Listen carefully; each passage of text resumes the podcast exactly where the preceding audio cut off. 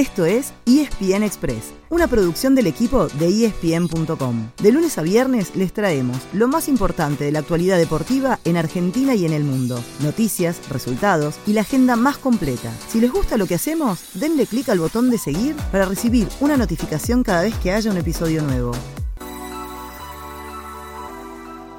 Hoy es un viernes distinto en el que la información deportiva pasa a un segundo plano después de lo que pasó anoche, el atentado contra la vicepresidenta de la Nación.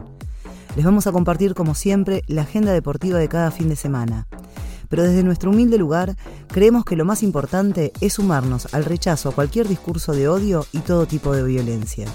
Nuestro fútbol, anoche comenzó una nueva fecha, la 17. Fue con victoria de Huracán 2 a 0 sobre Central Córdoba y así el Globo subió al segundo lugar a un punto del líder Atlético Tucumán. Eso sí, la AFA anunció, pasada la medianoche, que los tres partidos que debían jugarse hoy están suspendidos. El programa original contemplaba que jugaran Patronato Unión, Central Talleres y Lanús Tigre.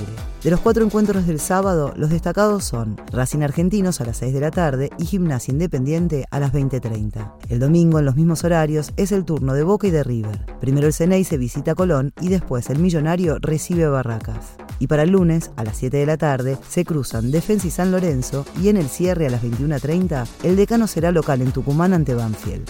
En Europa, todas las grandes ligas están, como siempre, en las pantallas de ESPN y Star Plus. El sábado hay dos derbis, el de Merseyside entre Everton y Liverpool a las 8 y media de la mañana y el de la Madonina entre Milan y el Inter a la 1 de la tarde. También juegan el Real Madrid ante el Betis a las 11 de la mañana y el PSG ante el Nantes a las 3 de la tarde. El domingo lo mejor es Manchester United Arsenal a las 12.30 y Udinese Roma a las 15.45.